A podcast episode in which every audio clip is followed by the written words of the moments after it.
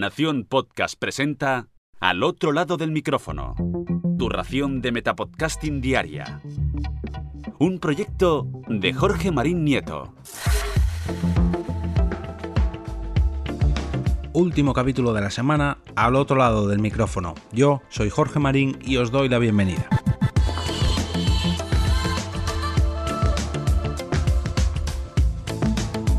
Para cerrar esta semana os traigo un post que he encontrado en la web muypymes.com escrito por David Olivares. El título del post es El mercado mundial del podcasting crecerá un 30% interanual en los próximos 5 años y dice lo siguiente.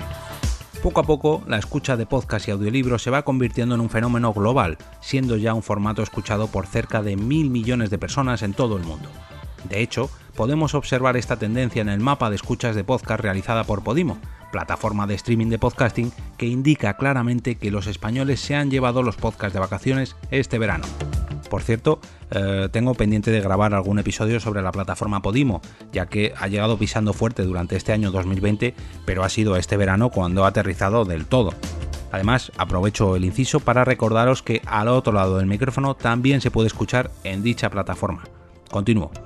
España es uno de los países que tiene uno de los mayores índices de crecimiento de escucha de podcast a nivel mundial.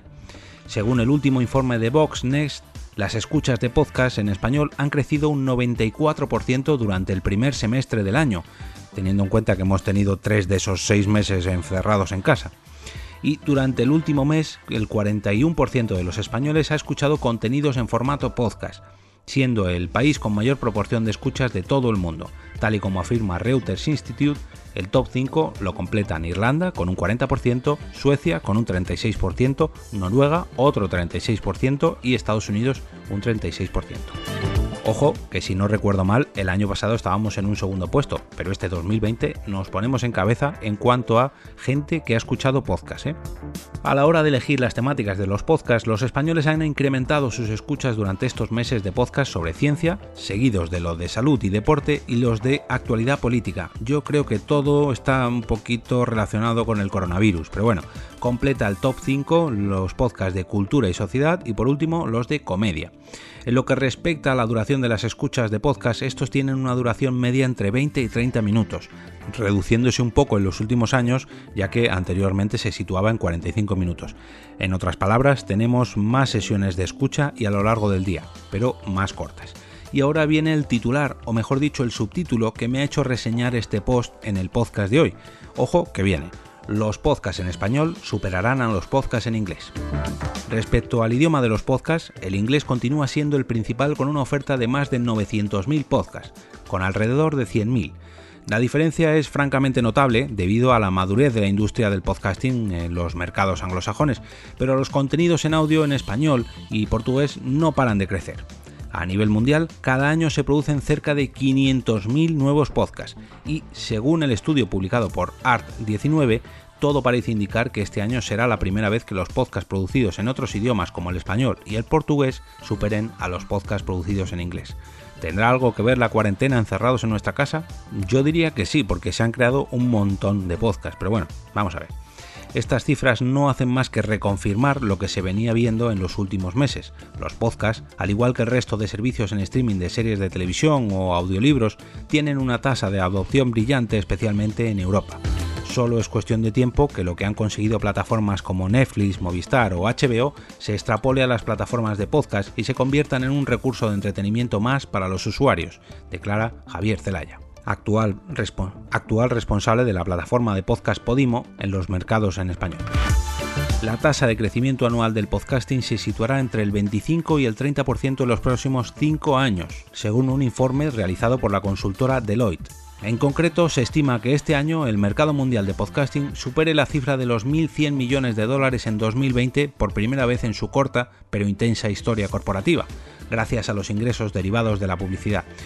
A pesar de que la COVID-19 ha desacelerado la inversión publicitaria en un 25% y que varios estudios indican que el volumen de contratación publicitaria no volverá hasta el año 2023, la previsión de crecimiento de los podcasts se mantiene en un 30% interanual en los próximos 5 años, alcanzando así los 3.300 millones de dólares en 2025 gracias a los ingresos derivados de las plataformas de suscripción de podcasts. Y aquí ya cierro el capítulo y la semana con una pequeña reflexión al respecto de lo que os he leído mm, gracias a este post.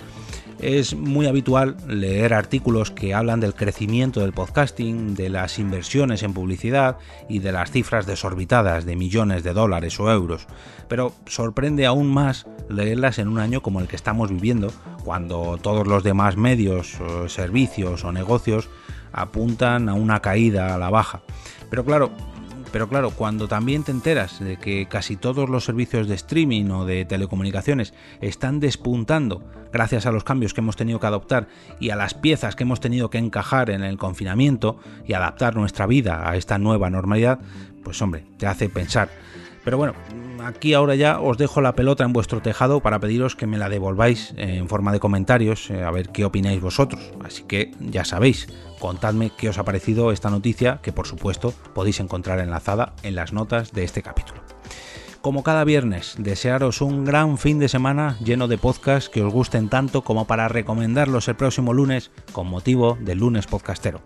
No olvidéis entrar en el canal de Telegram del podcast entrando en t.me barra al otro lado del micrófono para votar vuestro capítulo favorito de esta semana en la encuesta que lanzaré mañana sábado por la mañana. Y ahora me despido y como cada día, o mejor dicho, como cada semana, regreso a ese sitio donde estáis vosotros ahora mismo, al otro lado del micrófono.